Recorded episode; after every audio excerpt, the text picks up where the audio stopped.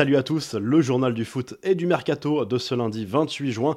Les infos et rumeurs du mercato pour commencer. La réponse de Cristiano Ronaldo à ceux qui l'envoyaient déjà à la retraite. Pas question de mettre fin à sa carrière internationale si l'on en croit son dernier message posté sur Instagram au lendemain de l'élimination du Portugal à l'Euro.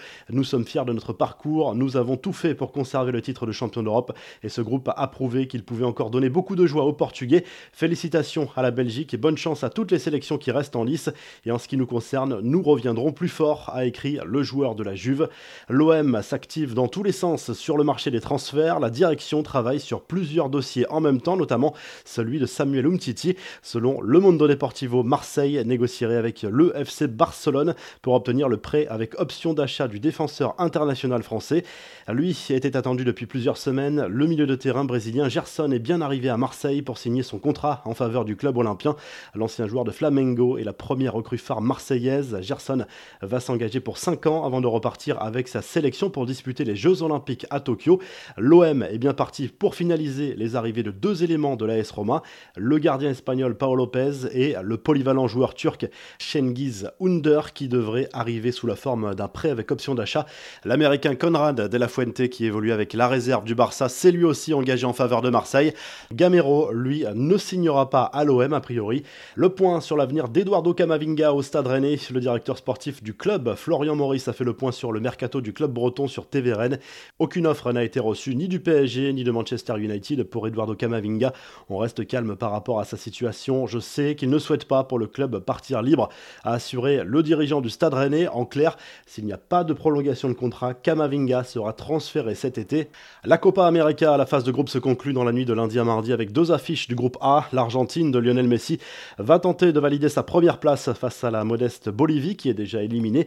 L'Uruguay défie le Paraguay. Les coéquipiers d'Edinson Cavani se doivent de bien terminer pour éviter le Brésil en quart de finale. La Seleção justement qui a terminé la phase de poule sur un match nul un partout contre l'Équateur sans conséquence pour sa première place.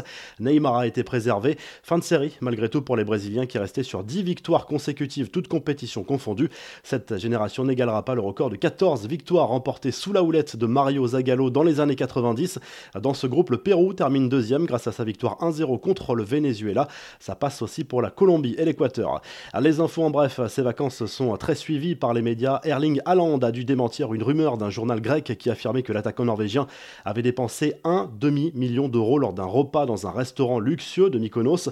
Je crois qu'ils ont oublié les plats principaux. Fake news, a répondu le joueur du Borussia Dortmund sur Twitter.